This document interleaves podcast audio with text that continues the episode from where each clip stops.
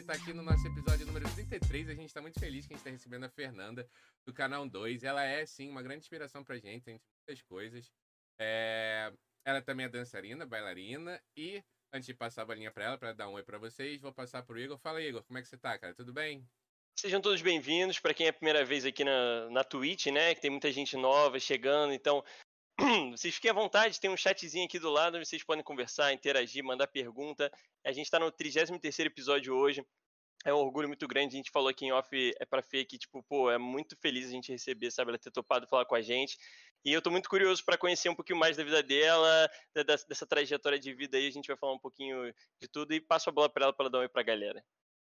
Oi, gente. Em primeiro lugar, brigadaço por ter me chamado aqui para a gente trocar uma ideia, dividir o nosso sábado tempos de pandemia isolada, morando sozinha, a gente vai ficando meio doida, né? É bom saber que tem outras pessoas do outro lado aí. Então, brigadão por me chamar e tô curiosa aí o que, que vai sair desse papo, porque eu também vim sem nada preparado. A gente vai que vai. Assim que é bom, maravilha. Então vamos começar nosso papo. É, assim, aqui a gente sempre tem. gosta de voltar um pouco lá atrás, porque é, hoje muita gente já te conhece e tudo mais, e acha que as coisas vão, acontecem do dia para noite, né? Simplesmente estalar dos dedos e pum, tá tudo maravilhoso e tudo mais. Mas a gente sabe que tem toda uma trajetória até chegar aqui, de altos e baixos e tudo mais. Então eu queria que você contasse um pouco para a galera aqui é, que está vendo a gente, que vai ver depois também no, no YouTube, da onde é a Fernanda, é, como é que era a Fernanda quando pequena, ali criança, adolescente, como é que foi se desenrolar? Era mais introvertida, extrovertida?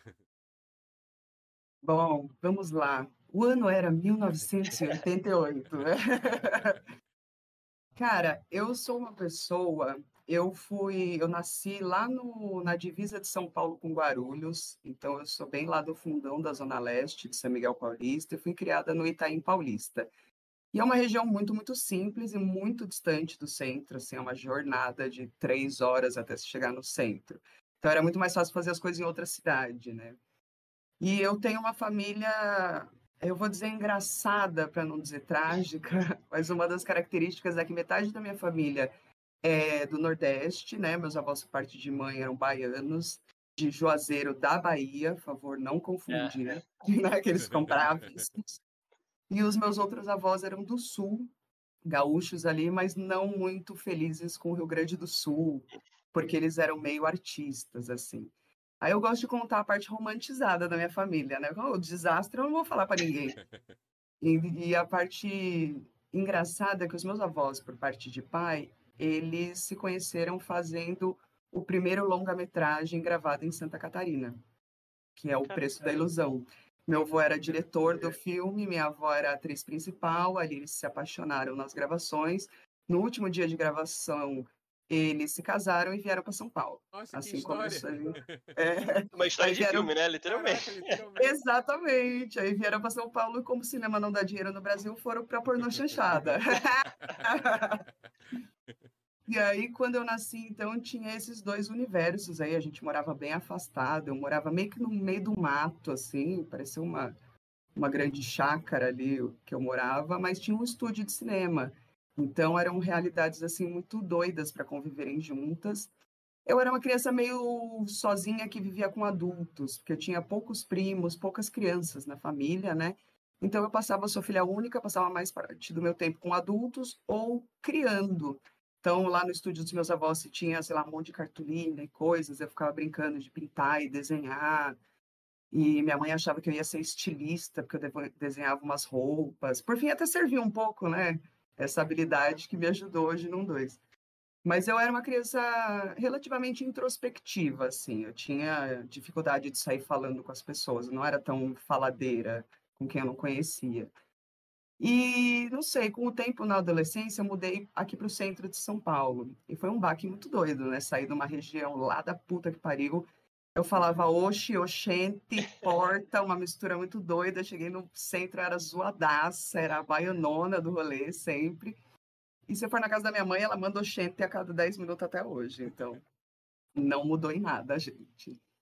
E aí aconteceu muita coisa na minha família, né? Os meus parentes, eles foram aí ficando doentes e morrendo ao longo da minha adolescência, então foi uma novela mexicana, enquanto eu vivia os dramas de adolescência, dos boys e das brigas.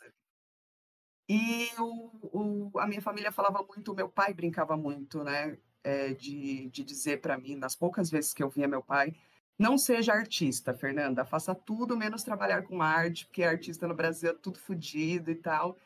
E na época que eu estava terminando a escola, eu internalizei muito isso. Eu falei, não, eu quero ganhar dinheiro, eu não vou trabalhar com arte. Arte no Brasil não dá dinheiro. E fui me meter em, sei lá, administração, que era uma coisa que não tinha nada a ver comigo, assim, a princípio.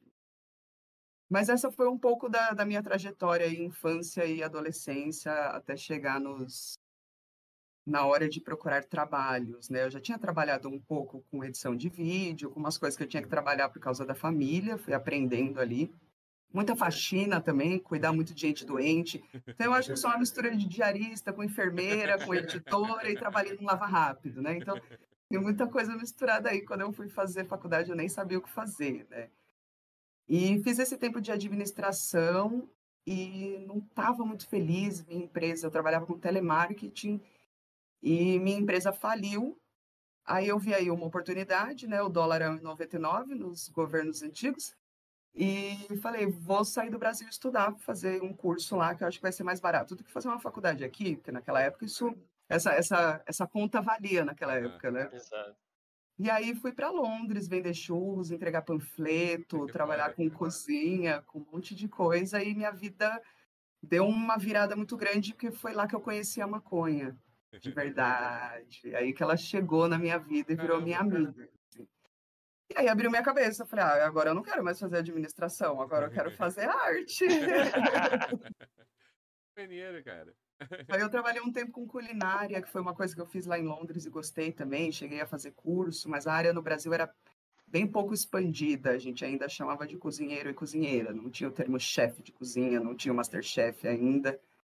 E aí foi uma área que eu também falei, pô, muito, muito sacrificada. Aqui no Brasil eu vou eu vou pro vídeo, né? Que era uma coisa que eu já estava acostumada. Aí comecei nas loucuras de, de vídeo, assim, e depois fui fazer faculdade. Eu acho que teve uma coisa que você falou da, é, dessa questão do, do, não faça arte, né, que não dá dinheiro, né? É uma coisa que a gente ouve bastante aqui da galera que vem, e a gente ouviu isso, né? Que da época dos nossos pais, assim, tinha muito esse pensamento, né? Ou você, ah, faça concurso público, é, ou sei lá, vai para aquelas profissões já, enfim, conhecidas ali, né? Tem aquela, ah, advogado, médico, não sei o quê, administra... desculpa, administrador e tudo mais. Então, é, é, eu, só que eu fico pensando assim, como é que foi na sua cabeça também, porque você tinha os, os, os, avós ali que vieram dessa, desse lado artístico, né? Só que ao mesmo tempo tem que ouvir isso, tipo, do seu pai, não, não vai e tal. Isso ficou de alguma maneira, para você ele naquela época morreu de vez assim, você falou assim, não, realmente não dá, ou não, você deu uma guardada. Em algum momento ficou falou, em dúvida e decidiu por administração. Vou segurar aqui, lá na frente, quem sabe. Eu acho que eu adormeci essa parte em mim, né? Porque eu falei assim, ah, já que não vai dar certo, é uma coisa que tem a visão de que é um hobby no Brasil, não é uma profissão. E a minha mãe martelou muito na minha cabeça que para a gente sair da situação que a gente estava quando eu era pequena, eu precisava estudar muito. Então minha mãe falava, meu, você pode fazer o que quiser na vida. Eu gostava de jogar handball. Quer jogar handball? Você vai fazer faculdade de educação física. Ah, você quer ser artista? Pode ser. Vai fazer faculdade de design ou o que você quiser. Então tinha muito essa ideia da faculdade, né, da, por parte da minha mãe. Obrigação, né?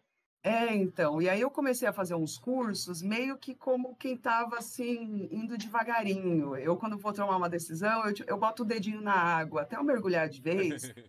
e aí eu ficava, ai, não, não sei o que eu vou fazer. Aí fazia uns cursos tudo de edição de vídeo. Ah, não sei o que eu vou fazer. Aí, faculdade de produção multimídia, não sei. Não, já sei o que eu vou fazer, né?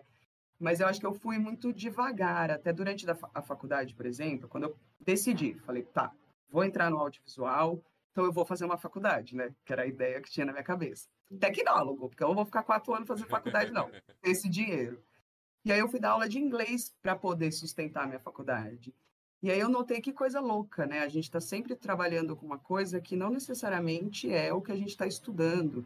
Isso faz com que o nosso plano de carreira seja muito difícil e bagunçado, né? Mas aí, o que me fez virar a chave, na verdade, foi eu fazendo faculdade, assim, eu comecei a dançar, também como hobby, e comecei, e logo que eu terminei a faculdade, o senhor Mitumiaki foi até minha casa e fumando um beck e fazendo brincadeiras com vídeo. Ele falou: por que você não vem para um dois? A gente está começando um canal de maconha. Aí eu pensei, ai, por que não, né? É audiovisual, é maconha, eu gosto. E, simultaneamente, minha professora da dança falou: Olha, tem um trabalhinho ali amanhã para você fazer, você não quer fazer? Falei: Olha aí, duas oportunidades, né? Vou ganhar dinheiro? Não vou, mas vou ser feliz. E aí eu acho que foi nesse momento que eu falei: agora eu largo tudo, a, a crise chegando mais forte, os meus alunos de inglês já saindo, então era um momento propício né? E aquela idade também, para eu virar e falar, tá bom, vamos virar essa chave. Então, vou trabalhar com dança e vou participar de um canal de maconha.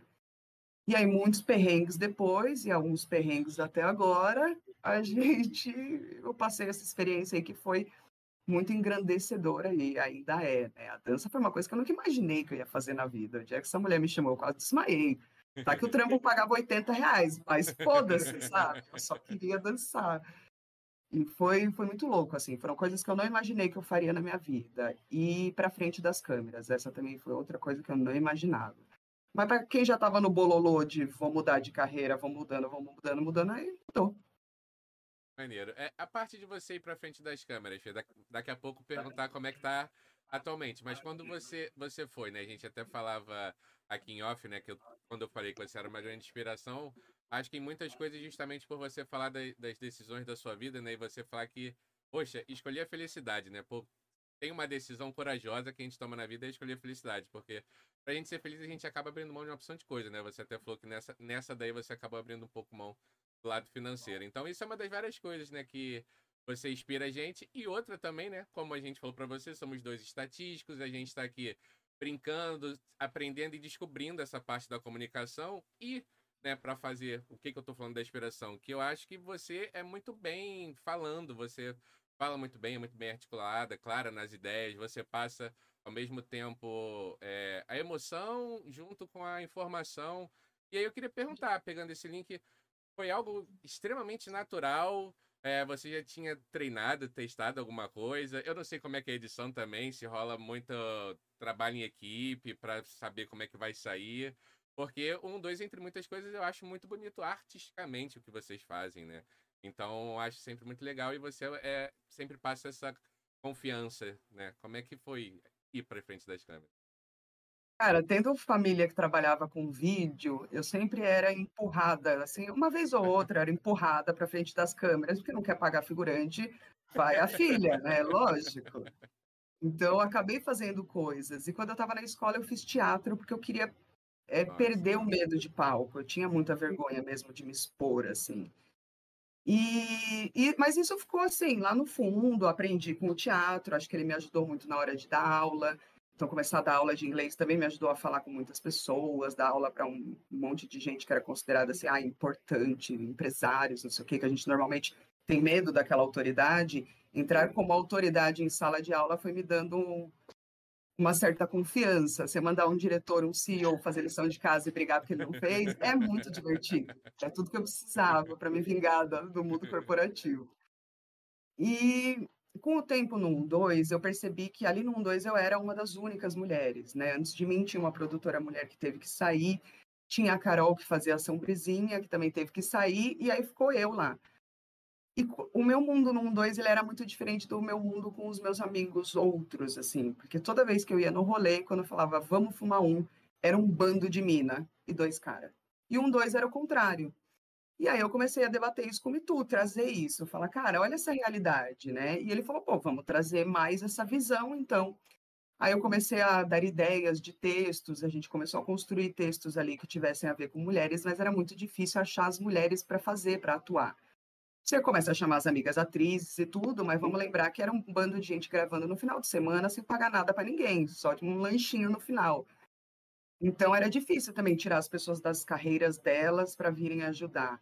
E aí o MeToo, muito pensando nisso de facilitar, ele foi para frente das câmeras e fez o primeiro vídeo dele. E eu falei, cara, eu, eu escrevo o roteiro, eu só preciso de uma mina para fazer. Aí os caras, faz você, Fernanda. É, Ai, meu Deus. Aí eu fiz 38 testes na minha casa, um monte de coisa. Eu mostrava com os moleques, me tu vai, Fernanda, faz. Aí eu fiz muito por isso, porque não tinha ninguém ali que eu conseguisse para colocar nesse papel. Falei, você é eu cagando de medo. Nossa audiência era 97% masculina. Eu falei, eu vou ser escrachada. E não foi assim, eu fui muito bem recebida, né? É, claro que a gente vê que existem muitas, tem muitas nuances aí de ser uma mulher em meio a muitos homens. Mas eu fui mais bem recebida do que apedrejada. E eu comecei a desenvolver essa relação. A dança também acho que me ajudou, começar a me apresentar na dança também, perder um pouco o medo de me expor. O meu Instagram ali, tendo que postar foto minha e do meu corpo, essas coisas. Então, tudo isso foi aos poucos fazendo eu me acostumar. Mas você pega o primeiro vídeo lá, eu tô toda tensa e cheia de tiques, e depois você vai relaxando. Eu acho que a primeira vez que eu encontrei com a audiência que me abraçou pessoalmente, assim, acho que foi quando eu tive uma noção do quanto essa relação para mim era importante. Então, sentar na frente das câmeras era uma conversa direta com o público para mim. E isso foi a parte que me fez é, ser feliz. Não era necessariamente porque eu queria ser atriz ou apresentadora, estar ali, mas eu criei um elo de ligação que me fazia gostar daquela função mesmo que eu morresse de medo de me expor, e morro até hoje, né? Por incrível que pareça. Não, eu, eu, acho muito legal isso porque é, o, o, meio também que a gente vê aqui no Brasil é um, é um, país mega conservador, né? A gente tem que falar, isso é mega conservador, a gente vai falar um pouco disso também, a dificuldade de falar sobre certos, te, sobre certos temas e tudo mais. E essa questão também, é, e aí eu até te perguntar, na verdade, essa dificuldade de encontrar, por exemplo, outras mulheres para poder participar e tudo mais, é, além de, de, de o, o, lado da maconha, isso pesou também, da galera não querer, ah, não quero me expor e tal, não sei o que, isso rolou também na hora? Rola com convidado, rola com atores ou atrizes que você queira colocar ali, e que naquela época, ainda sendo um canal muito pequeno, e que a gente não manjava nada de maconha, na verdade, quando a gente uhum. começou. A gente era do audiovisual e gostava de fumar um. Uhum. E então a dificuldade, eu acho que a dificuldade morava mais na logística da pessoa ter que se empenhar, da pessoa ter que pagar o transporte, vir. Não era uma coisa fácil, né? Eu, eu fiz a esperteza de transformar minha casa no cenário para não ter que pagar transporte. e assim, eu montava o cenário durante a semana. Mas nem todo mundo conseguia fazer isso. E aí eu lembro que a gente cancelava muita gravação, porque não tinha gente para gravar. Por isso que a gente decidiu ir para frente das câmeras. Eu comecei a produzir e produzir o meu conteúdo, daí já falei, Tito, vem cá, uma pessoa faltou, vem você. O Leonardo já estava acostumado, e daí o povo começou a participar. Aí o William surgiu com brisa filosófica, e aí, de repente, todos nós fomos para frente das câmeras e ficou muito realmente mais fácil de produzir. Né? Aí, com o tempo, com o canal aumentando e conhecendo mais pessoas da área ali que estavam dispostas a se expor pelo mesmo assunto, a coisa já caminhou diferente. Acho que aí a gente achou um outro nicho, a gente descobriu que existia um mundo da maconha, né? Até então, o povo do audiovisual às vezes era treta. Eu tenho amigas, por exemplo, são professoras de ensino infantil. Não tem como uma pessoa vir se expor assim. Então, teve esse lado também, mas eu acho que era muito o fato da, da dedicação ser complicada. Todo final de semana você trabalhar de graça, na verdade, gastando dinheiro, não era fácil, né? Justo. É, fazendo um link com hoje em dia, Fê, que hoje já tem mais meninas né, no, no canal, é, e é justamente falar que uma coisa que eu acho muito interessante é que vocês já têm bastante tempo. E o time ele foi mudando, né? Os, os, os componentes ao longo do tempo. E foi até uma vez engraçado quando eu. Eu lembro até hoje, eu tava. Não tem tanto tempo, se não me engano. Eu tava na sala vendo o vídeo do Mitu falando que ele tava saindo, né? E a minha esposa sabe quem são vocês e acompanha vocês por mim. E quando ela viu o vídeo, ela tomou uma surpresa, né? E ficou meio triste, né? Ela falou: Poxa, caramba, ele vai sair, que triste. Ela falou: Pô, ruimzão, né? Aí eu falei: acho que não. Ele tá falando aqui que tá saindo por coisas dele e eu não tenho a sensação de que a qualidade vai mudar em nada, porque justamente é sempre tão dinâmico, vocês estão sempre fazendo uma porção de coisa diferente. É claro que vai dar e deu saudade, mas não mudou nada, né? Aí eu queria perguntar para você como é que é isso, tá num time que está sempre mudando, né, os componentes, mas não sei, parece que a essência é algo bem bem único, né, bem sincero e bem honesto, que a essência não muda. Como é que você sente isso, fazer parte disso? É isso mesmo? Eu tô viajando, é visão de fora. Às vezes você pode falar, Acho não. Que eu vou contar todas as tretas aqui agora, assim, de graça. Então, olha, trabalhar com um time grande, um, dois, quando eu entrei, ele tinha tipo 15, 20 pessoas. colaborando. Depois ele foi com o tempo a galera foi indo para os seus empregos mais formais e tendo que sair, sustentar a casa e ele ficou com cinco pessoas. Quando ele ficou com cinco pessoas a gente falou vai acabar, a gente vai parar, não tem mais força, a gente está, né? E aí que a gente começou a pensar que a gente teria que transformar aquilo, a gente teria que vingar algum tipo de dinheiro ali para começar a amenizar essa parte. E quem sabe um dia o sonho era ser contratada pela minha própria empresa, né? para o projeto que a gente viu ali se transformar muito. Então, muita gente já passou pelo 1-2, né? A gente chegou a ter, acho que 25, 20 ou 25 pessoas, assim, trabalhando em todas as plataformas, né? No YouTube, no Face, no Instagram. E numa rotatividade, assim, uma galera que saiu e depois voltou, que nem o Miguel saiu, ficou um tempão e voltou. Então, teve essa ginástica justamente por ser um projeto que não tinha como pagar as pessoas ou pagar bem no começo. Ainda não tem, mas a gente vai indo. Então, eu não teve tem uma máxima ali dentro que eu sempre gostei, que era a gente pensar que o 1 2 ele é maior do que todos nós. Né? A, a entidade, sei lá, o projeto 1 2 ele é maior do que a Fernanda, ele é maior do que o Mitu, ele é maior do que o William, ele é maior do que qualquer um. Essa era uma ideia que, que eu gostava e gosto ainda de pensar. Porque assim ele é o que você falou, ele é um corpo mutável, né? Pode sair e entrar pessoas, a gente sempre vai ter os nossos afetos e desafetos também, vai ter coisa que a gente não vai gostar. Mas eu gosto da ideia de que o, projeto tem que ser maior do que o indivíduo, porque assim a gente foca no coletivo, né? Foca em fazer coisas para o todo ali. Particularmente, é, o Mitu, eu brinco com ele que foi o nosso divórcio, que a gente morava junto, aí a gente teve o primeiro divórcio, que foi morar separado, e o segundo divórcio, que foi parar de trabalhar junto. Então, sim, eu continuo xingando ele no privado. Né? E foi a pessoa que me chamou também, acho que foi o cara que iniciou tudo ali e que foi chamando os dois, assim, porque o Mitu, ele, ele conhece pessoas muito diferentes de todos os meios e mistura todo mundo numa salada. E um, dois é um exemplo né, dessa salada. Então, ah, eu espero que seja que nem malhação, sabe? Que vai ficar a vida inteira rolando e a gente vai passar. Será que Mas... eu viraria o cabeção? Não sei. Mas eu acho que é, isso mostra o quanto a ideia do projeto é algo muito bom e forte, né? E tem um propósito, não é algo ah, é, sabe, que, que, é vazio. Não, tem, tem algo muito forte por trás. Eu acho que consegue se conectar, apesar das dificuldades que a gente sabe que, que tem, né? Para você poder acessar. E a gente vai falar aqui, pô, do YouTube, questão de monetização, e, e vai e perde canal e corre atrás de criar outro e mantém conteúdo. É uma loucura, assim, que a gente viu acontecendo com vocês e com outras pessoas também que estão na mesma batalha aí. Que, cara, assim, se tá vivo é porque tem um sentido, sabe? Tem um propósito. É, é, e isso é muito legal, né? O Rafinha pode falar melhor do que eu aí, mas e, e, o quanto isso impacta, né, a, a, as pessoas. E eu acho que tem tudo para se tudo der certo, 2022, a gente vai começar a evoluir, né? Vai começar a andar novamente. Então acho que está no é, processo. A, a, grandiosidade do projeto de vocês é magnânimo, que é o maior do Brasil. Acho que já foi em algum momento é, o maior do mundo. Posso estar falando besteira em relação. É porque os outros caíram. mas foi. Não tira o mérito, não tira o mérito.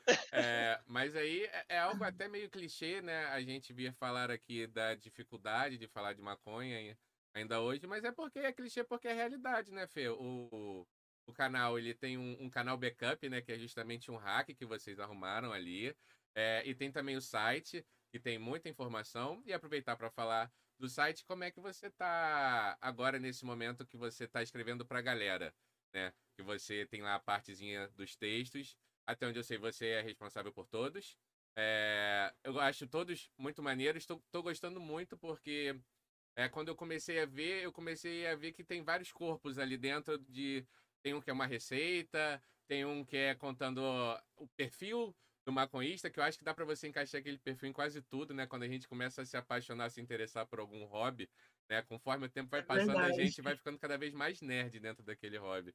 E aí, como é que tá sendo isso, Fê? Você tá gostando? Tá sendo uma coisa muito diferente? Você já fazia o roteiro de algum episódio, pelo que você falou? Cara, é, o bom, uma coisa boa que eu tive, é, uma coisa muito boa que eu tive dentro do 1-2 foi, acho que todos nós ali, o espaço para fazer do 1-2 o nosso pequeno laboratório. Então, eu já fiz muita coisa diferente. Eu comecei produzindo vídeo, aí eu fui produzir conteúdo, aí eu entrei na parte de moda, né, dos produtos da loja, e aí, por fim, essa mudança de, de caminhar para o blog, né? Cara, eu tô achando um desafio, porque eu não escrevo bem, eu acho que eu escrevo do jeito que eu falo, então ainda estou tentando me adaptar ao meio, assim, para ver se, porque na minha cabeça faz super sentido, não sei se está fazendo sentido na cabeça das pessoas. Pra mim tá.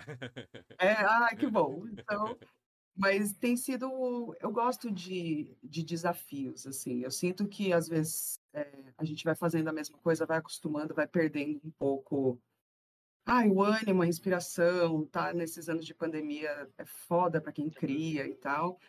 Então, eu estou gostando da experiência de, de fazer coisas novas. A gente passou por esse, todo mundo, né, passou por esses strikes e restrições, e definitivamente não tem dúvida alguma que de 2018 para cá a coisa só piorou. Antes a gente só não era monetizado, e aí a gente tentava monetizar de outras formas. A gente nunca ganhou dinheiro com o YouTube, mas aí a gente tentava ganhar outros dinheiros por aí, né? Uhum. Sim, sim. E aí veio essa questão do strike, aí a gente teve que mudar completamente o conteúdo. Isso foi uma coisa que impactou muito a equipe inteira, porque, pô, tirar o How To e o Sobre Bêbado Chapado foi assim, foi difícil. E depois viver nessa angústia de acordar e olhar para ver se o canal estava no ar, né? Nossa, então, é uma coisa que ficou com a né? gente. Pô, aí cai Instagram, aí você vai lá chorar, aí toma você é banido de outra rede. Então é uma coisa ainda. Quanto mais conservador está ficando, especialmente as redes e as comunicações, menos espaço a gente vai tendo. E aí fica uma frustração grande que você produz, produz, continua dando um trabalho do cacete, mas o resultado é outro, né? Você vai rolando. A gente sente que rola uma restrição as plataformas, né? Que talvez se fosse ainda orgânico, como eu imagino que era um pouco mais algum tempo atrás, é, eu imagino que todos nós que falamos de maconha alcançaríamos mais. Nesse momento, todos nós estamos alcançando menos, porque as plataformas não estão liberando para gente. Aí a gente vem com o site, que é o, a maneira de dar o truque, né? Embora as plataformas, as redes sejam o que atrai muita gente nova, né? Sempre foi o YouTube o lugar que chamava gente nova, mas então a gente não deixa morrer, o YouTube ainda é o principal ali da linha de produção de conteúdo, mas a gente abre outras linhas, né? Conforme as redes vão fechando. Eu acredito muito no site. Eu acho que ali a gente pode fazer o que, que quiser. E o How To voltou por causa disso, né? Então já tem até, tá tendo How To novo no site. É um espaço muito legal mesmo navego bastante lá. Gosto, gosto bastante da, de toda maneira lá como ele foi construído e realmente foi, acho que, um, uma, uma, uma ideia muito boa, porque acompanhando a ansiedade de vocês pelas redes, né? A gente que acompanha também ficava às vezes, caraca, será que vai, vai dar merda de vez? Né? E aí quando, quando surgiu a ideia do site, falou, ih, caramba, realmente, né? Tá aí uma oportunidade maneiríssima. É, e eu acho muito louco também, né? Porque ao mesmo tempo que a gente está vendo esse conservadorismo avançando aqui cada vez mais, é, alguns lugares lá fora você vai ver que isso tá, tem mudado, né? Então deve estar tá mais nervoso ainda para quem produz conteúdo falando sobre maconha. E você olha, sei lá, pô, Estados Unidos cada vez mais alargando lá, é, mais estados liberando e não sei o que. Aí, pô, não sei se teve o México agora há pouco tempo também, estava em discussão, pelo menos, algo do tipo. Enfim, as coisas estão andando lá fora, né? E você fica assim, cara, não é possível que a gente ainda tá debatendo uma parada assim que não faz sentido. Você não precisa fumar, você não precisa fazer nada para você entender. É, não só isso, né? Outros debates aqui que a gente poderia levantar que assim é, é surreal, né? Mas aí você olha para os nossos governantes, né? Principalmente o, o, o inominável lá, que você que fala tipo, cara, beleza, faz sentido, né? O que está acontecendo, porque olha quem está no poder, né? É, a gente está, sei lá, vivendo um tempo de trevas e debatendo coisas que já eram para ter sido avançadas há muito tempo, né?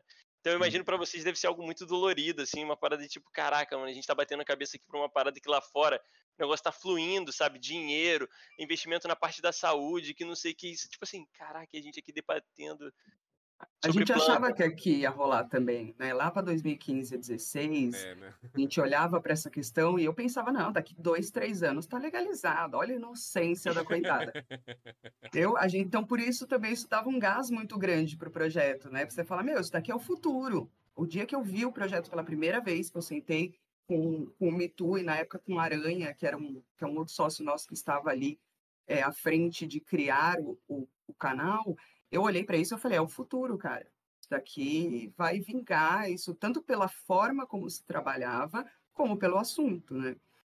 Mas a gente andou para trás, né? E quando a gente aprendeu, que isso também é uma ideia recente, de poucos anos, quando a gente viu que a causa da maconha não tem nada a ver com a planta maconha, ela tem muito mais a ver com a opressão dos recortes que a sociedade quer oprimir, aí isso aliado aos gover ao governo atual, a gente falou, porra, é assim, é a cara do, do caminho que fazem até em alguns outros lugares é, dos Estados Unidos, que a gente vê que a legalização está chegando, mas ela não é igualitária, ela não é reparadora né? Ela continua na mão de pessoas com dinheiro.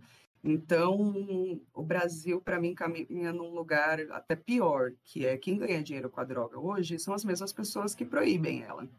Né? que ganham muito mais com ela proibida. E, isso e... é um debate, né, que rola muito, da, da, quando virar essa chave, ah, no mundo que vai ah, legalizar e tudo mais, e que nos Estados Unidos está rolando muito disso, que era a galera que estava que tava sendo presa até ontem por causa disso, ela não vai ter o direito, e o cara lá que estava apontando o dedo, ele vai, prum, já tu abriu aqui uma fazenda gigante aqui, uma loja, não sei o quê. Então, é, são outros problemas que, que vão surgir. E como a gente aqui tende a, a também a, agora, né, os Estados Unidos é a nossa vitrine para tudo, né? Tudo a gente quer se basear nos Estados Unidos, só que da forma pior ainda, né? A gente consegue piorar. Então, eu concordo plenamente com você. Eu acho que a gente tende a, a ir para o local pior, né? É, dá medo porque a gente vê das possibilidades que a maconha tem, como não só como business, mas como acesso né, das pessoas. E, e, isso é um problema muito mais profundo do que as pessoas aceitarem a planta maconha, né? O, o estigma ainda vai continuar e se mantém ali uma proibição para que se possa fazer o controle de corpos que a lei de drogas faz, né? Então, eu acho que enquanto eles não, não forem detentores do mercado legalizado, eles não vão legalizar. Quando eles já forem detentores, eles legalizam. A gente, opa, tenho chance. Não, já está tudo tomado, já era. E eu acho que esse processo já se iniciou faz algum tempo. Assim, só vai mudar, não vai ser o avião da FAB, vai ser um outro. Mas não sei o que fazer, honestamente. É, é, é, triste, né? A história né, da proibição é, tem tudo a ver com. Acho que os escravos. Posso estar falando merda aqui, mas acho que não, né? Tem tudo a ver com escravos, com escravidão. Sempre foi uma coisa mais marginalizada. E, e foi o que a Fê falou, né? Ah, nem vendo a parte do business, ela tem milhões de, de coisas importantes, mas na parte do business também, porque, infelizmente, eu acho que pra gente convencer algumas pessoas, talvez falar do business, por mais sujo que seja você convence mais o coração de algumas pessoas, infelizmente. Mas, mas a verdade é que. O retorno financeiro que o negócio traz. É, mas eu acho que na verdade é que tem.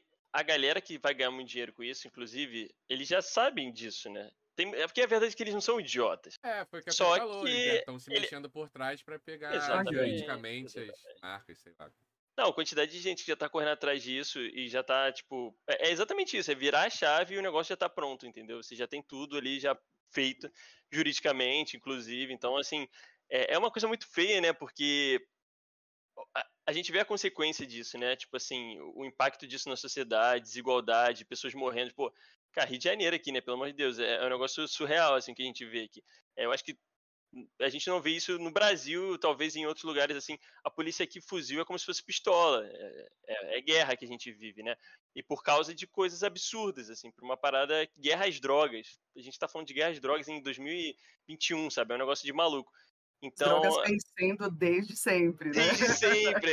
não, e já teve outras coisas, né? Aquele, a guerra ao álcool, guerra a não sei o quê, guerra a qualquer coisa, eles sempre tentaram, que são drogas também, drogas também, né? No, no bolo, que para agora não é chamado. É. Mas. E que a gente está perdendo. Sempre. Mas o debate não é esse, né? Porque a verdade é que essa galera que está ganhando muito, eles não vão ser impactados com isso, né? Então, a gente está vendo aí o cara, 600 mil mortes. O cara sequer bota a cara para é, é, falar um desculpa, um, né, meus pêsames, não existe isso. Cara, isso não existe. A gente está vendo uma, uma realidade muito, muito única, assim. Então, perfis de pessoas que a maconha já é legalizada, né? Eu sou uma mulher branca e posso andar na rua fumando um baseado onde eu quiser que eu não vou ser presa. Então, já está legalizada. É por isso que a lei de drogas é sobre o controle de corpos e, e, e a opressão, né? Não é mesmo sobre a maconha, coitada. Ela tá meio tipo o meme do John Travolta, assim, a maconha tá perdida sem saber o que fizeram com ela. Sim, sim. É, até, até falava com o Igor, né? Tem isso que você falou também, e tem também a questão geográfica, né? A gente que mora aqui no Rio, é diferente de você ser pego com baseado em Copacabana ou em Madureira, por exemplo, que é uma região oposto, né, do que seria. A verdade é, você vai ser pego, né, com baseado em Copacabana, já começa por aí, né? Exato, exato. Entendeu? Então, tipo assim, o olhar é diferente, né? É. Então faz vista grossa num local e no outro quer inventar, né? É. Até inventar coisa quando não tem, então é complicado. Eu queria te perguntar, Fê, uma coisa assim que eu achei muito legal como, como foi, queria perguntar para vocês como é que foi. Pô, recebeu o Drauzio, né? Vocês têm, têm um episódio, uma história ali com o Drauzio, ele depois falou de vocês também, acho que no canal dele, né? Ele é um, é um cara, pô, muito importante, acho que todo mundo que não tá nesse mundo obscuro aí, né, que tá aqui com a gente, acho que admira o trabalho do, do Drauzio. Os caras né? conseguiram atacar até o Drauzio, né? Porra. Brincadeira, a gente. Coitado, padre cara. Júlio. Os caras estão padre, padre, velho. Como é que é foi? É Como é que foi isso, Fê? Cara, eu, a gente fez um. O Mitozinho fez um vídeo que era um top 10 VAP ou back, né? Pra gente pensar ali na, na questão de redução de danos, que era uma coisa que a gente nem entendia muito também, mas eram comparações ali, o que, que era melhor e tal. E nos comentários do vídeo, e eu acho que ele fez por causa de comentários, porque eu lembro que ele deixou no final em aberto assim, ó, a gente não sabe precisar o que, que é mais saudável, se é o vaporizador ou o beck, então vai lá nas redes do Drauzio Varela e pergunta para ele, hashtag VAP ou beck. E começaram a, meu, inundar as redes do cara. Uhum. E aí a produtora dele falou com a gente, assim. Acho que a produtora dele levou para ele. É, tipo, os caras estavam, mano, que caralho que é isso? É com um monte de gente enchendo o saco. E aí foram ver o vídeo. E entraram em contato com a gente para a gente fazer alguma coisa juntos, né? Maneira. Quase infartamos. No dia, eu estava num ensaio de dança, estava na academia de dança, e eu cheguei em casa eu imaginei que os caras fossem lá gravar no estúdio dele, né? Eu não imaginei que ele fosse na minha casa. Aí eu cheguei em casa toda descabelada, fodida, suada, e escutei a voz do Drauzio Varela na minha casa, né? Aí eu abri a porta e me olha ela aí, a Fernanda, a gente uma luz lá, vamos gravar com ela. E eu, meu Deus, você vê que eu tô até com a mãozinha apertadinha, assim, toda envergonhada, sem saber o que falar, nada. Mas foi um, uma emoção muito foda, assim. Daí eles gravaram com a gente para o canal do Drauzio. E explicaram para a gente, olha, esse é um assunto mesmo que a gente quer tratar, mas é um assunto que a gente nunca tratou. Então a gente vai precisar fazer uma introdução, porque não dá para do nada o Drauzio aparecer com o canal 2, tá ligado? Dando uma bongada, não é bem assim, galera.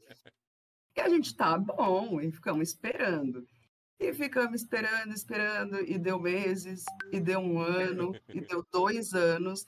E a gente falou assim, meu, desistiram do projeto, tudo bem. E só quando saísse o vídeo né, do Drauzio falando sobre maconha que a gente poderia chamá-lo para gravar com a gente no canal. Fazia todo sentido ali a, né, a introdução deles ao assunto. Aí, dois anos depois, se eu não me engano, saiu. Aí a gente é outro infarto, né? Já achei que não ia mais sair.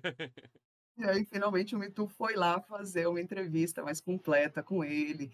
E, cara, o Drauzio, um amor de pessoa, a produção toda dele, toda a equipe que trabalha com ele, eles foram incríveis com a gente, né? A gente tinha muito medo de começar a adentrar esses lugares de pessoas um pouco, sei lá, vou chamar de sérias, mas uma coisa um pouco mais formal, como um canal de maconha. A gente era um bando de, sei lá, gente, moleques e meninas falando de maconha na internet.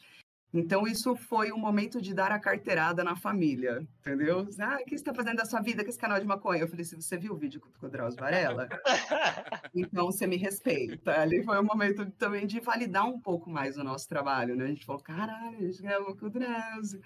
Então, foi, ai, foi uma emoção muito grande e é um homem muito gente boa, o produtor dele, todo mundo que trabalha com ele, são maravilhosos, a equipe. E um mega obrigado até hoje pela equipe que chamou a gente, os dois do Maconheiro, para gravar.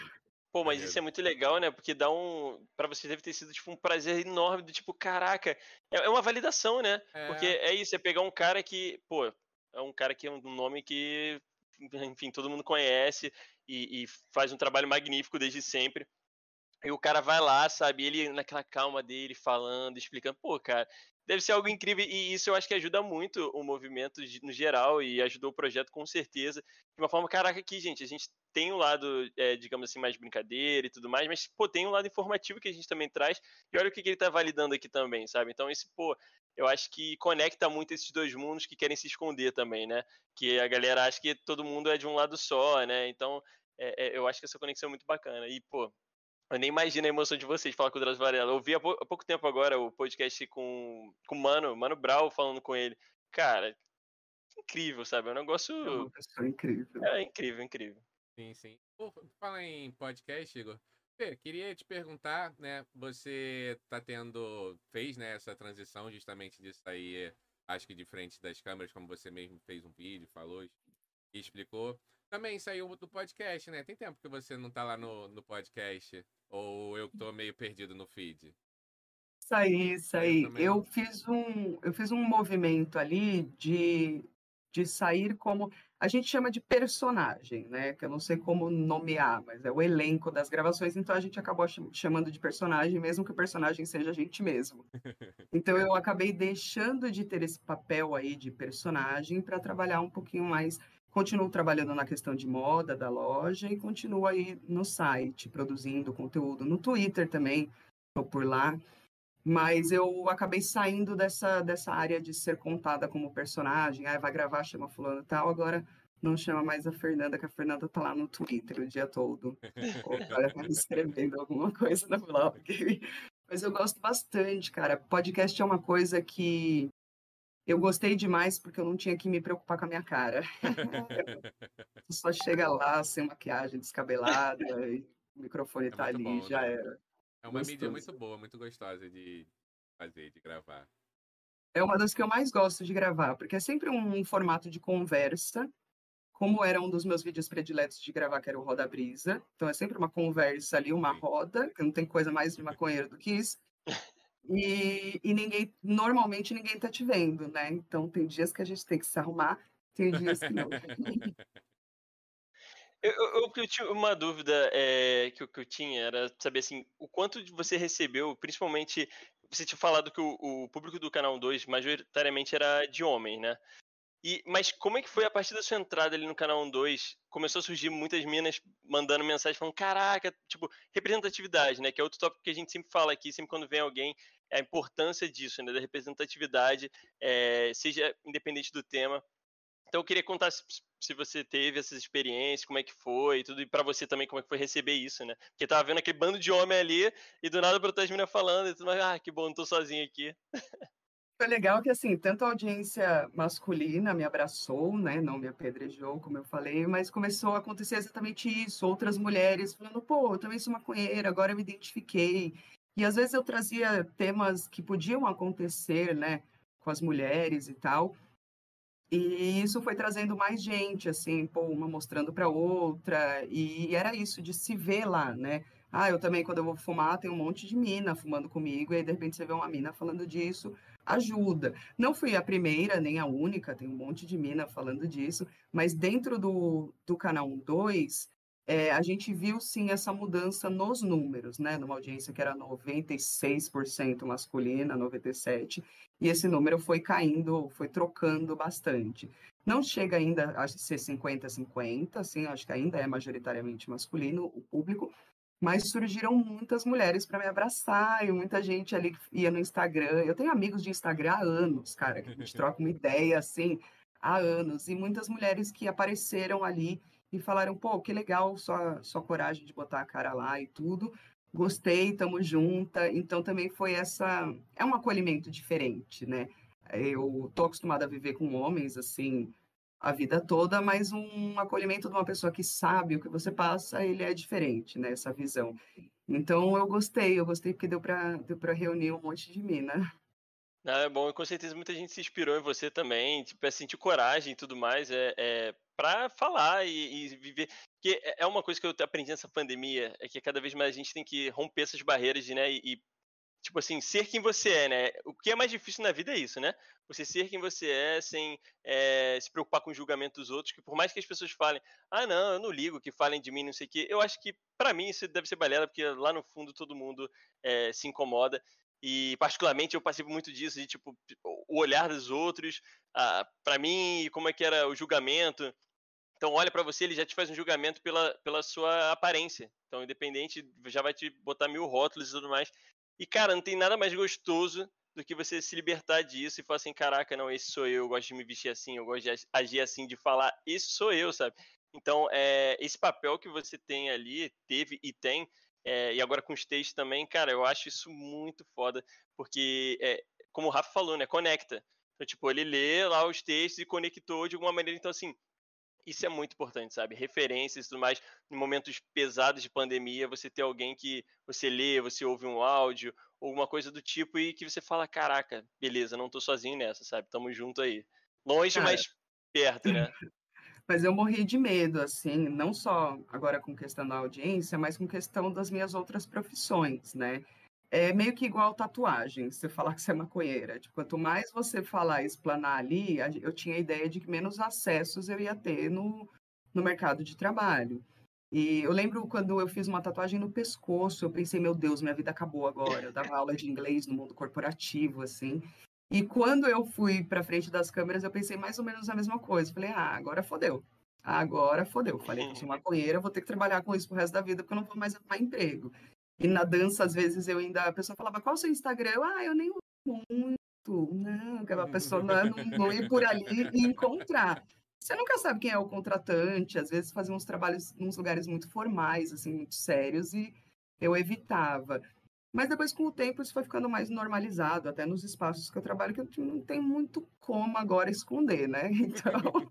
Mas eu imagino que seja muito libertador, né? Tipo, também tem o medo, obviamente, mas tem aquele lado de, tipo, caraca, sou eu, sabe? Eu sou isso aqui, é minha essência, e não, e não muda em nada. Que é uma coisa que eu sempre debato, assim, com amigos e tudo mais. Cara, a gente aqui, né, estatístico, por exemplo, sei lá, eu vou gerar um dado a minha barba ser grande ou pequena, vai fazer alguma diferença? Eu tá vestindo uma, uma blusa social ou uma blusa, sei lá, isso não vai mudar o resultado dos meus dados, sabe? É, é, outra parada. Então, assim, eu acho que a gente tem evoluído, obviamente, a passos não tão largos, mas nessa, nesse caminho aí, de entender que, pô, cara, é, não tem nada mais gostoso do que o ser humano ser único. Então, é a gente poder representar como você é, né? Então, acho que isso é muito importante dá medo, mas para as pessoas que podem, né, para o perfil de pessoa que pode se expor e falar de maconha, ajuda muito. É, tem gente que não pode, é, pelo recorte social, por uhum. inúmeros motivos, mas para quem pode, eu indico, porque é um, porra, é um puta ajuda para a causa, especialmente pessoas muito famosas, o Gregório falando, porra, fuma um planto mesmo. Então, quanto mais gente falando isso, mais normalizado, mais ok vai ficar, né? Para as pessoas que ainda não podem, tudo bem, a gente entende. Então, eu acho que fica até mais obrigatório da nossa parte, de quem pode, sair explanando. E essa sensação que você falou, assim, ela não veio exatamente quando eu fiz o meu primeiro vídeo. Já, e agora todo mundo sabe que eu sou maconheira, estou tranquila com isso. Ela veio depois que eu conversei com a minha mãe sobre o meu trabalho. Que, que a princípio, eu falei para minha mãe que eu trabalhava no canal de maconha. E minha mãe, super reservada, também não me perguntou muito. Acho que ela pensou, bom, dá para trabalhar num canal de maconha e não fumar maconha. Qualquer ali. E depois, com o tempo, a gente foi tendo conversas mais profundas sobre a maconha. E até usar a palavra maconha na frente da minha mãe era uhum. difícil. E com o tempo isso foi melhorando. Aí depois que eu finalmente me senti eu na frente dela, que é engraçado, é o que você falou, a gente acha que não se importa. Ah, tô cagando para que minha mãe pensa. Nem falo muito com ela, eu vejo minha mãe a cada três meses, sei lá. Não, a gente se importa sim. E aí eu lembro quando eu me abri com ela de verdade, veio essa sensação do agora eu tô sendo eu. Não tem mais jeito. E depois que tu vai, né? Aí é tipo, ah, nossa, tá indo, né? É. Falei, né? Efeito dominóia. Aí você começa a falar tudo. É, mãe, sou maconheira, mãe, sou bissexual, mãe, sou esquerdista, mãe, sou... Aí você vai. É libertador, não tem como. É... Primeiro que a Dani, minha esposa, falou, Fê, você é uma musa sempre, na hora que você tava falando sobre se preparar para a câmera ou não no podcast. É, minha esposa achou você muito é, mas... Não me enfiou de manhã com raio. Obrigada. Mas, mas, o que eu ia falar, é, voltando né, naquela parte da mulher, né, das meninas no, no canal e a importância é porque justamente traz um ponto de vista diferente, né? Eu, por exemplo, uma coisa que acho que sempre me marcou bastante, uma, uma das várias descobertas da, das coisas boas da maconha foi quando a Fê falou com extrema naturalidade, para mim foi um choque porque eu não sabia, da, dos benefícios da maconha nos, nos dias que as meninas estão ali de TPM, que é um dia um pouco mais difícil. Quando ela falou isso com tanta naturalidade, me deu um estalo que eu falei assim, nossa, será que ajuda? Aí rapidamente falei, óbvio que deve ajudar, né? É, e eu falei, nossa, tá aí um, um, benefício que eu nunca tinha pensado, porque não é do meu universo, né? Eu não sou uma mulher e não tinha tanto contato com, com mulheres maconhistas. E depois, com as que eu tinha mais intimidade, eu perguntava e, e confirmava, nossa, é maravilhoso, ajuda muito, que é um momento, enfim, não tem como eu saber, porque justamente eu não sou mulher, mas... mas é, é, é, muito, muito, muito boa esse, esse uso dela, né, Fê? Ajuda bastante. Olha, para mim ajuda muito e eu divido também com todas as minhas amigas e mulheres que eu conheço essa terapia de, de cada uma acha suas formas de usar. Por exemplo, se eu tô com cólica, não me adianta fumar um beck. Eu tenho que dar uma bongada, né? Eu tenho um amigo que ele até falou, meu, tipo, fumar um beck é uma pílula e uma bongada é uma injeção. Então faz todo sentido para mim naquele momento. Eu até não sou uma pessoa muito da bongada, assim, eu sou bem do beck, bem velha, assim, e isso me ajudou. E a TPM também, né? Todo aquele processo, porque, gente, é caótico, é caótico. É tipo, eu acho que vocês conseguem ter uma ideia quando você acorda de manhã no Brasil que estamos hoje. O que, que você sente? Basicamente é isso. É vontade de matar todo mundo e se enfiar debaixo da cama. Vontade assim. de chorar, vontade de bater. Agora, TPM no Brasil de 2020, aí nem a maconha salva. Mas uma coisa muito positiva para mim foi, além de ter mulheres na audiência se conectando comigo, foi, foi ter mulher na equipe. Porque às vezes a gente acha que a representatividade ela é já o must. Completamos, botamos uma mulher na frente da câmera, temos uma mulher. E não é só sobre isso, né? Eu gostaria que tivessem mulheres dentro da empresa tomando decisões importantes. Perfeito. Isso ainda é uma luta. A gente ainda tem uma equipe que tem mais homens do que mulheres. A gente chegou muito perto dos 50%, assim. E, e aí a, a, equipe se modificou um pouco, diminuiu um pouco também, veio pandemia. Mas o fato de terem mulheres trabalhando lá dentro, tanto atrás das câmeras como na frente das câmeras agora, né, com as meninas entrando, primeiro que adiciona mais perfis de mulheres para se identificar, Perfeito. e outra que pode trazer o, o que eu gostaria mesmo é lutar para que a nossa voz fosse tão ouvida quanto a dos caras lá dentro. Vivemos num mundo que isso ainda não é possível, mas é uma luta constante e diária você ficar ali é, e ter uma outra para se ajudar é só um apoio a mais para né, a gente mostrar que, olha, agora tem outras visões. E quando era só eu também era um pouco mais difícil. Agora tem mais umas meninas pode falar, olha, isso daqui não pode se falar, não sou mais a única a dizer, entendeu? Então, é, e dá uma força naquele, naquele acolhimento diferente que eu falei para vocês. Adoro trabalhar com homens, mas ter uma ter uma mina para olhar e falar, uh, aquilo não foi legal mesmo, né? Ou simplesmente para sentar e falar, nossa, eu tô menstruada, nossa, eu também. Sei lá, qualquer coisa que, que a gente pudesse se acolher, que entendesse mais ali do, da situação uma da outra, eu achei também muito importante. Eu espero que cresça. Convida aí mais gente, vai entrando na equipe, gente, vamos tomar aquela porra. Não, e a diversidade, quanto maior, melhor, né? Porque o que a gente vê muito em empresa, a gente que é da área é, mais é, de escritório e tudo mais, é que é muito aquele perfil, né? Tipo assim, parece que é um copy, copy cola, tá ligado? É, das coisas ali. E aí fica muito complicado, porque, tipo, o pensamento fica muito igual, as pessoas, o dia a dia. E, e é, uma coisa que a gente está tentando fazer aqui no Cabeça é trazer pessoas de realidades diferentes, de convivências diferentes, porque isso é engrandecedor. Essa é a parte bacana, porque eu vou pegar uma parte de algo que eu nunca vivi, trocar e passar minha experiência, mas agora, pô, vou ficar vivendo ali sempre com as mesmas pessoas. E aí podemos entrar em N méritos aqui, tipo homem, mulher, é, brancos e negros, e enfim, tudo. Né? Então. Hoje, por exemplo, a gente ainda vê uma aceitação muito grande só de pessoas brancas no mundo da comunicação e até no mercado que a gente está. Até acho que pela repressão ser muito maior com pessoas é, não brancas, mas a gente vê que ainda existe isso. Um, dois, por exemplo, é um canal de majoritariamente pessoas que se conheceram na faculdade ou que frequentavam esses esses espaços juntos, e desses espaços a gente já vê né, o perfil das pessoas. E aí, para transformar isso, é um, é um, um esforço consciente, né? Isso que você falou das vivências, acho que é o que mais me ensina a entender outras pessoas, a entender a vivência de outras pessoas, sabe? É, eu sendo uma mulher branca, padrão, sou uma desavisada, gente, tem que estudar muito, né? Então, é, ainda é um processo vagaroso, mas ele absolutamente tem que ser feito, porque é isso, não é só sobre a representatividade, é sobre dar autonomia para as pessoas também e, e ser um projeto que consegue abraçar mais visões, né? Esse, para mim, é o objetivo. Ainda falta bastante. É, e as oportunidades, né, surgirem, né? Porque, enfim, agora a gente está num país que meritocracia às vezes é levantado como se fosse uma bandeira, dá até arrepio de ouvir essa palavra.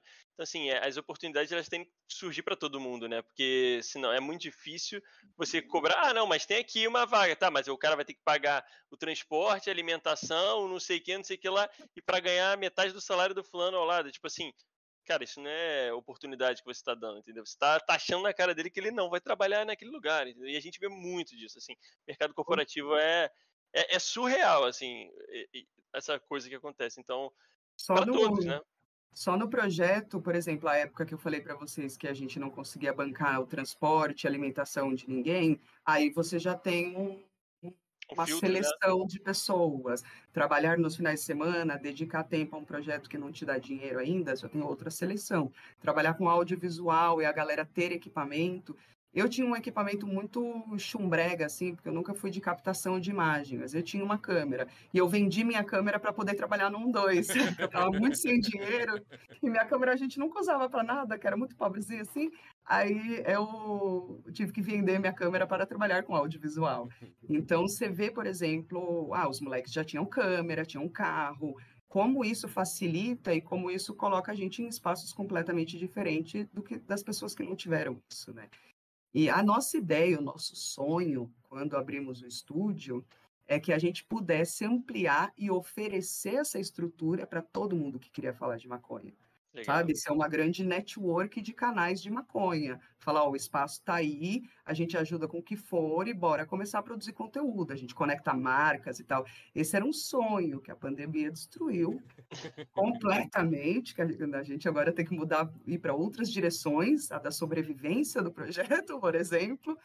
Mas isso era uma ideia que a gente achava que poderia abrir mais espaços e acessos para as pessoas que era dar a parte mais, mais cara ou mais difícil ali, para que quem tivesse. Tem muita gente que tem conteúdo para caralho, gente inteligente para caralho, mas que não tem equipamento, que não tem ainda uma grana para fazer curso, faculdade. Então é, é realmente complicado. A gente precisa abrir mais espaços e mais acessos para as pessoas. Quem já está aqui, eu acho que tem a obrigação de fazer isso, é, puxar é, a galera junto. Não, concordo tô 100%, assim, é, dar voz, é dar voz e não só dar voz, dar oportunidade de trazer, botar ali, dar, botar a cara para aparecer, divulgar, porque é isso, e, e o mais bizarro, né, é, é, a gente sempre fala aqui também, ah, às vezes a galera quer fazer a mudança do mundo, né, que é tipo, um big coisa, não, cara, faz a pequena, é. compartilha o cara é de graça, tá ligado? Marca ele lá, é. compartilha. É. A pessoa não quer fazer uma mudança, ela quer protagonizar uma mudança. São duas coisas diferentes, entendeu? Quem, Exato. Quem quiser legalizar a maconha, que vá. Eu não exijo que seja eu. Eu quero que Exato. qualquer um de nós consiga isso e vai ser muito mais por todos nós juntos.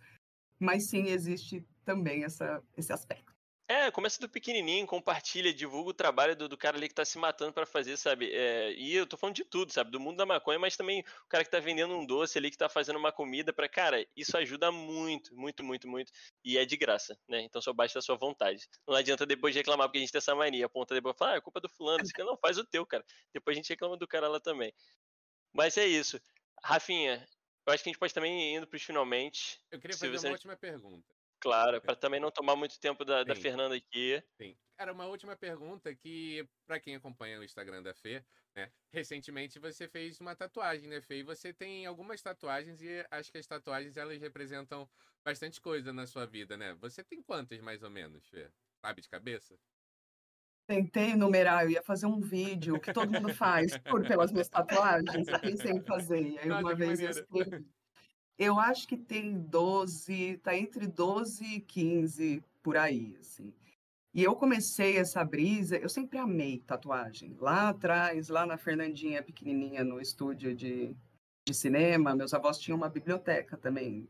E tinha um livro de tatuagem que eu ficava o dia inteiro olhando aquele livro. Era gringo, era inglês, eu não sabia nem ler em português, mas eu lembro que eu amava um livro de maquiagem e o outro de tatuagem. E eu fiquei muito com isso na cabeça. O dia que eu puder, eu vou fazer uma tatuagem. Aí, quando meu pai faleceu, eu aproveitei e falei: se isso daí vai ser um motivo bom para eu conseguir deixar minha mãe, né, para minha mãe me deixar fazer tatuagem, porque ela não deixava. Eu tinha 16 anos e eu precisava da autorização dela, né? Aí eu meti o louco e falei, eu vou fazer, você vai assinar, senão eu vou fazer num lugar que não precisa de assinatura, que é pior. Aí ela falou, tá bom, foi lá, assinou e foi embora. Não quis nem ficar para ver a tatuagem, que ela não gosta. E assim eu comecei. E quando eu comecei com o Instagram, a gente, até pelo 1-2, teve tatuador que quis né, gravar com a gente, e daí vem, você faz uma troca, pô, vamos divulga e tal, aí você consegue fazer umas tatuagens. Que é... E aí eu fui indo, indo, indo, conhecendo né, tatuadores tatuadoras por aí e arrumando esquemas de me tatuar. E as minhas tatuagens, para mim, elas todas têm um, um significado muito profundo. Eu meio que tatuo aquelas lições que eu preciso muito aprender, sabe? Então eu tenho algumas tatuagens que são para me lembrar das nossas lições aí que a gente esquece. Aí de repente eu olho para ela e falo, puta, é verdade, pode crer. É, volta, vai, volta a estudar, filha. Então, é uma coisa que eu gosto muito, acho que ainda tem pouco, vai ter muito mais, assim, mas é, um, é uma das formas de, de me expressar, assim. Eu sempre me achei também uma pessoa muito normalzinha, e essa, essa, essa cor aqui de lagartixa não me ajuda muito. Eu falei, eu vou ter que colorir um pouco mais, né, o canvas aqui, e se Deus quiser, a gente cobre quase tudo. Sim. É, como a gente estava falando, né? Uma maneira da gente se expressar e mostrar para o mundo quem a gente é, né? Sou fãzão Com também da, dessa arte. Mas fala aí, Gão. Estamos infelizmente chegando no, nos finalmente. É, que a gente sempre gosta de guardar também um pouquinho, Fê, para a gente quer conversar no, futuramente, como a gente falou, a gente tá montando um estúdio, essa pandemia há de passar em algum momento, nem que seja daqui a 10 anos, mas ela há de passar. É, então a gente gosta de guardar também para as próximas conversas. Antes da gente ir para o final aqui, a gente tem duas perguntinhas finais. Já queria te agradecer novamente, assim, muito do caralho o papo, assim, pô, tu fala super bem, é, eu acho que pra gente é um aprendizado muito grande, assim, é enriquecedor mesmo, assim, de verdade, esse papo aqui. E a gente tem duas perguntinhas, eu vou fazer uma e depois eu, eu, o Rafa faz a outra. E aí a gente aqui vai pros finalmente também dar um tchau pra galera, falar com o chat ali, que tá, tá bem legal. É, a primeira tem a ver com a pandemia, né? Que a gente tem essa, esse sonho aí de que tudo vai acabar, vai passar. E o que, que a Fernanda, o que, que ela mais imagina, o que ela mais deseja no pós-pandemia? Assim, algo que vem na sua cabeça assim, isso aqui eu tô morrendo de saudade, eu preciso fazer assim que isso tudo acabar. Muito simples, muito fácil de responder, é dividir baseado com gente que eu não conheço, dividir baseados em geral, né? Coisa que não dá para estar tá fazendo agora, mas dividir baseado com gente que eu não conheço, assim que você está conhecendo, porque a gente tinha muito essa vivência de ir em eventos, de ir em lugares, de ir para o bar e se encontra uma pessoa que gosta de um dois, vocês fumam junto, aí já vira amigo. E essa é uma, uma coisa que eu sinto muita, muita falta. É isso, é esse contato com as pessoas, especialmente com a audiência, que é parceria pra caralho e dividir aquele beckzão. Porque eu, particularmente, só tenho dinheiro para fumar prensado, gente. Então, eu amo rachixe, mas eu sou muito pobre para gostar de rachixe. É um gosto muito rebuscado para minha pessoa. Então, eu preciso ter amigos com rachixe que me ofereçam de bom coração. Então, eu tô com bastante saudade disso também. Uma coisa boa. Maravilhoso. Saudades do estúdio, que saudade. Não, e, e, tá, e tá junto, né? Quando as pessoas interagissem, isso daí tá batendo a saudade inacreditável, né? Ver, ver pessoas. Vou falar, Revinha. Maravilha. É, a próxima, a outra pergunta, Fê, é, a gente pede indicação, convidado, é, que pra galera que acompanha a gente ter uma lembrança sua, e essa indicação pode ser qualquer coisa. Pode ser um livro, um filme, uma série. Já teve gente que indicou página do Instagram que achava legal, já teve gente que indicou uma frase alguma coisa só para deixar aqui a opinião e a visão da Fernanda marcada para nossa galera. Não precisa não ser precisa uma ser coisa. Uma, né? É, ah. não precisa ser uma coisa. Também não precisa ser recente, algo que você viu recentemente. É sem regra. Eu não vou ser profunda, não. Normalmente sou a pessoa que fala ah, das reflexões e tal. Não, aqui eu vou ser bem rasa, que é o que a internet é sobre isso, tá? Mas eu tô brincando, porque na verdade essas coisas me fazem é, ter reflexões profundas, mas eu gosto muito de fofoca e tem dois podcasts de, de histórias que eu gosto de ouvir. O Não Inviabilize, da, da DEA, eu acho incrível, porque é um monte de história absurda. E realmente tem me feito pensar muito sobre a vida. Você vê tanto golpe, você vê tanta coisa louca ali, que você começa a ficar ligeira. E, então eu gosto muito de ouvir essas histórias, porque a gente que é do audiovisual, às vezes acaba tudo que a gente consome, você consome em forma de trabalho, né? E esses podcasts acho que são dois que eu consigo relaxar um pouco mais e não ficar prestando atenção no aspecto, nossa, olha como ela construiu essa publi, que maravilhoso, tem que anotar. E o Fofoca na Calçada, da Leila Germano e do Glaudemias, maravilhoso. Leila, é, ela é incrível. Nossa Leila é demais. O Glaudemias também, um amor na minha vida, esses dois. E o Fofoca na Calçada é sobre isso, né? Também fofocas, usando o nome de artistas que nada sabem dessa história. Então, esses dois podcasts, eles me fazem relaxar muito, que é uma coisa que tem sido difícil de estar isolada na pandemia, sem sair da minha casa, morando sozinha tudo vira trabalho, né? Eu já, eu já saí do escritório para trabalhar na sala, no quarto, na cozinha, e agora tudo é trabalho. Então, para me desligar mesmo, tem sido esses dois aí. E eu gosto de história. Pode me contar a fofoca que quiser, eu adoro. Eu sou péssima para repassar, porque eu esqueço a fofoca. mas eu gosto de ouvir histórias alheias de causos de desconhecidos. Maravilha, maravilha. Excelente. Muito bom. O primeiro eu não conhecia, vou correr atrás. Nossa, maravilhoso. Tem, e tenho ali uma gama de uma série de histórias. Tem história de terror, que eu não ouço, lógico, moro sozinha. Tá louco? Tem histórias de amor, não ouço também, tô solteira, não vou querer ficar ouvindo do sucesso amoroso é. dos outros, meu cu. E tem essa que é o picolé de limão, que aí é uns causos absurdo e às vezes engraçadíssimos, e às vezes dá vontade de bater na pessoa. Então é maravilhoso. Aí fofoca tipo, meu, menina, babado, você não sabe. E aí vem a história. Legal.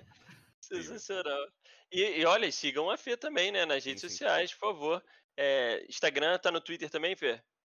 Eu tô, eu tô, meu Twitter ele tá bem pequenininho ainda, o que às vezes é gostoso, né? Porque. Eu acho que eu não as... sigo no Twitter, que vergonha. É, também não é. Vou lá, vou lá. Eu, eu ando numa relação um pouco, um pouco tretada com as redes aí. O Instagram eu tenho uma briga muito grande com ele. Não sou fã do Mark Zuckerberg, nem da forma como ele leva a vida dele e as redes.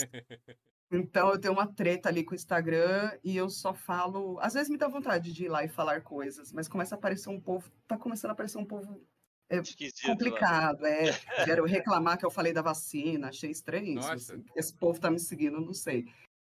Então eu tenho essa relação meio. Eu tô nessa relação meio doida, assim. Às vezes eu vou lá e falo bastante, às vezes eu sumo um tempo. Mas segue lá, é bom, porque às vezes a gente conversa. Isso eu continuo. A conversa com a galera da da audiência, quem me segue aí, que eu falo que é meu amigo, é mesmo, porque a gente troca uma ideia lá. Aliás, o Rafinha pode falar, mas, pô, recebeu.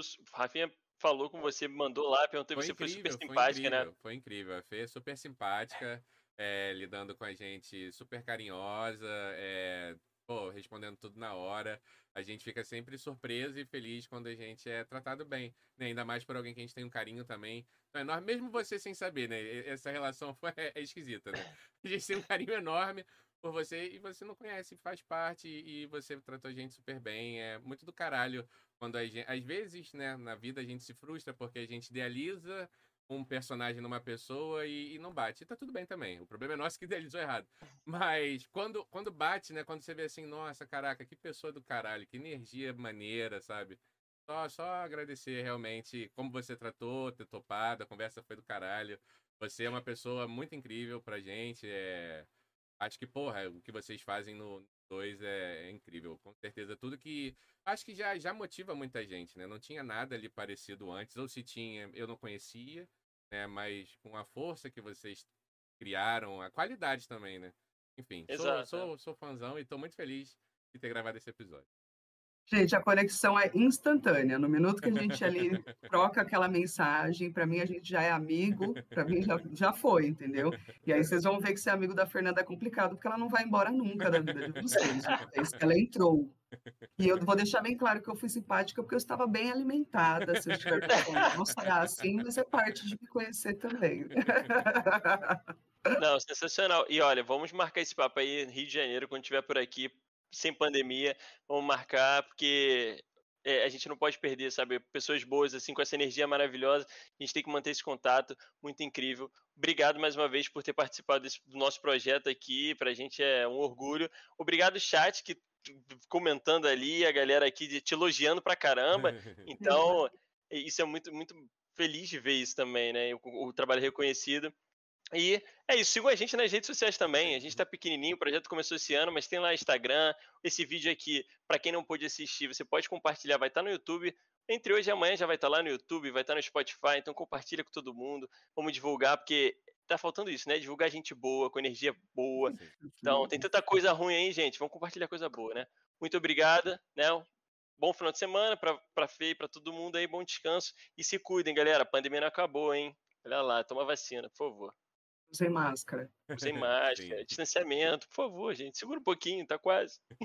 Mas, gente, muitíssimo obrigada de novo por ter me chamado. Pode chamar sempre, que é um prazer enorme estar aqui com vocês. E brigadão mesmo, poder falar assim, poder trocar uma ideia é, um, é uma delícia. E ser tão bem tratada também, tão bem recebida, porque é o que você falou, tem lugares que a gente vai que também não é assim, né? Você opa! E aqui foi delicioso, rolou que passou em cinco minutos para mim. Faria mais dez horas aqui.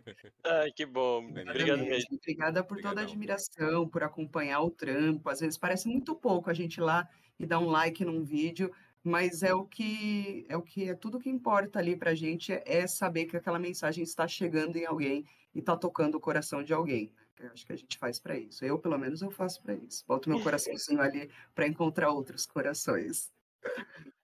Maravilhoso. Obrigado, Fê. Beijão, pessoal. Gente, boa noite. Tchau, tchau.